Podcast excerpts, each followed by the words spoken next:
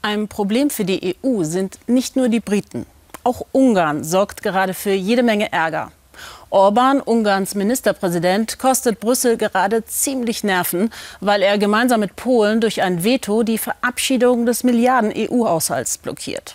Beiden missfällt, dass die EU die Auszahlung von Geldern von der Einhaltung der Rechtsstaatlichkeit abhängig gemacht hat. Viktor Orban und Brüssel.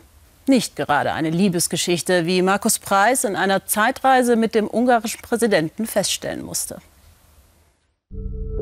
So haben ihn wohl die wenigsten schon mal gesehen. Verwegen, rebellisch, Typ Che Guevara.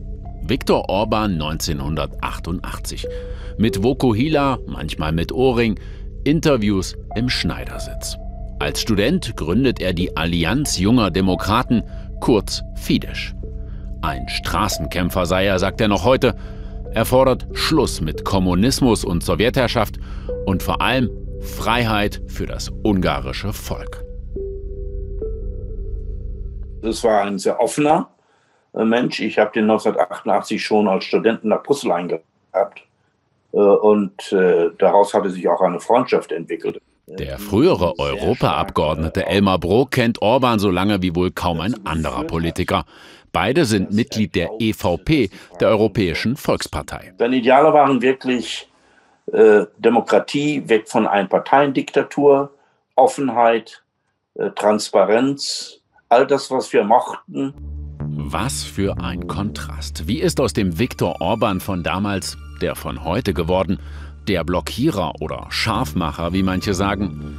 Wir suchen die Archive durch, lesen Dokumente nach und sprechen mit seinen Weggefährten, um diese Wandlung zu verstehen. 1998 war bei Viktor Orban der Bart ab. Zehn Jahre nach der Wende wird er erstmals Regierungschef. Er zählt damals zu den Liberalen. Der Umfang an Korruption ist bei uns deutlich geringer geworden. Das Umfeld für Korruption ist in Ungarn einfach nicht mehr so da. Doch überraschend verliert Orban die nächsten beiden Wahlen. Später stellt sich raus, auch weil die Konkurrenz massiv über den Zustand der Staatsfinanzen gelogen hat. Es ist der Moment, wo Orban offenbar entscheidet, sich zu rächen, egal wie. Da äh, äh hat er mir mal gesagt, das passiert mir nie wieder, dass mit solchen Methoden ich aus dem Amt getrieben werde. Es beginnt die Geschichte des autoritären Viktor Orban. 2010 gewinnt er die Wahlen, ein Erdrutschsieg mit Zweidrittelmehrheit. Verfassungsänderung kein Problem. Im Archiv stößt man aus dieser Zeit auf Bilder, die nichts mehr mit Orban, dem Mann von Freiheit und Demokratie, zu tun haben. Rechtsextreme auf den Straßen in Ungarn, Orban lässt sie allzu oft gewähren. Die Macht der Richter am Verfassungsgericht beschneidet er rigoros.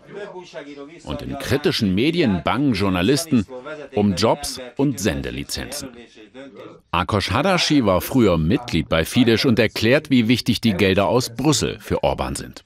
Er hat äh, äh von EU-Subventionen sehr, sehr riesengroße Menge Geld für seine eigene Oligarchen äh, gegeben.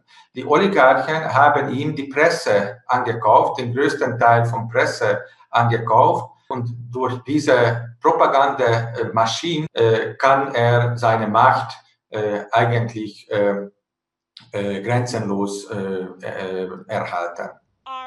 Auch die EU merkt, dass in Ungarn einiges schiefläuft. Orban wird öfter vorgeladen und tritt auf wie ein Volkstribun. Körpersprache, ihr könnt mir gar nichts. Vivian Reding war die Frau, die Orban damals auf die Finger schaute, als EU-Kommissarin für Justiz und Grundrechte.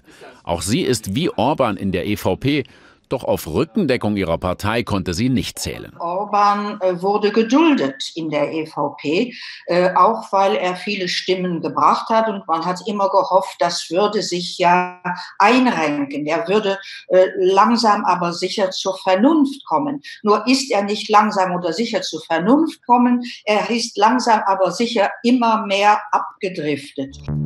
Sein eigenes Land hat Orban fest im Griff. Kritik aus Brüssel ist nervig, aber nicht gefährlich.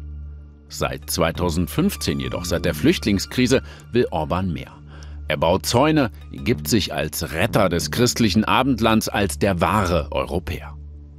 Migration, China-Politik, zuletzt die Haushaltsverhandlungen. Der Mann aus dem 10 Millionen Einwohnerland drückt mittlerweile der ganzen EU seinen Stempel auf. Wir haben nicht nur einen ziemlichen Haufen Geld rausgeholt, sondern auch den Stolz unserer Nation verteidigt und klargemacht, dass es nicht akzeptabel ist, dass man uns kritisiert. Die Geschichte des Viktor Orban, die EU hat sie mit ermöglicht. Die Mitgliedschaft in der EVP brachte ihn prestigeträchtig an den Tisch der Großen. Die Subventionsmilliarden sichern seine Herrschaft zu Hause.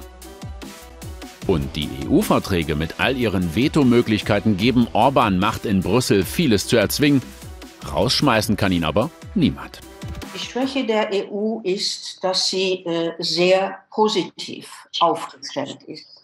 Sie dachte immer, dass es immer nur besser werden kann.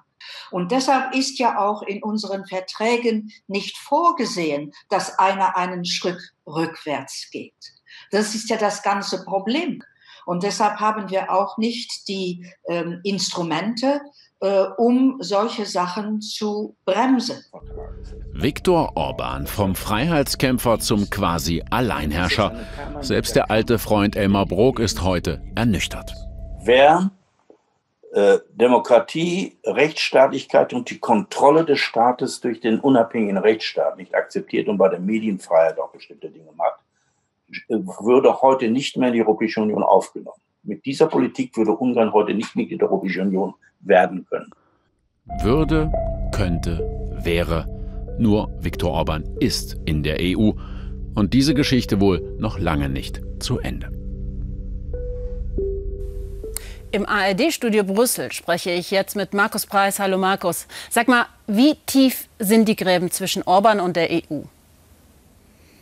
Ja, wenn man nicht wüsste, dass Ungarn und der Rest gemeinsam in der Europäischen Union wären, dann käme man wahrscheinlich derzeit gar nicht auf die Idee. Einfach, wenn man sich die Äußerungen aus den letzten Tagen und Wochen anhört. Da gibt es eine Vizepräsidentin der EU-Kommission, die sagt, Viktor Orban baut an einer kranken Demokratie. Da gibt es Viktor Orban, der Brüssel mit der Sowjetunion, mit Moskau vergleicht und gerade am Ende der vergangenen Woche hat Viktor Orban auch nochmal nachgelegt. Er hat äh, der EU und auch seinen EVP-Fraktionskollegen Manfred Weber vorgeworfen, ganz gezielt jetzt auf Ungarn äh, anzusteuern, Ungarn in die Zange nehmen zu wollen. Und er hat gesagt, die Deutschen, die haben schon viel von uns verlangt, aber für Dummköpfe habt nur ihr uns gehalten. Also man sieht, wie hoch da gerade die Wellen schlagen. Welche Möglichkeiten hat denn Brüssel überhaupt, Blockierer zu sanktionieren?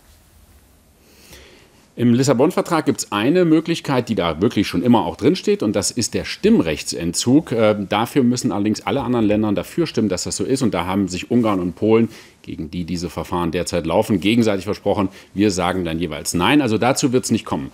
Deswegen versucht man es jetzt äh, übers Geld. Und da auch da Veten von, ein Veto von Ungarn droht, hat man gesagt, gut, dann machen wir eben zum Beispiel die Corona-Hilfen ohne euch und droht damit Polen und Ungarn, dass sie auf in Polen 23 Milliarden Euro und Ungarn auf 6 Milliarden Euro verzichten wollen. Also das wäre theoretisch eine Möglichkeit. Nur wenn man das macht, dann muss man sehen, die Bundeskanzlerin ist derzeit in der Ratspräsidentschaft. Sie hat Europa immer zusammenhalten wollen. Wenn man das dann bei so einem historischen Projekt wie dem Corona-Hilfsfonds nicht hinkriegt, dann sieht das schon ziemlich schlecht aus.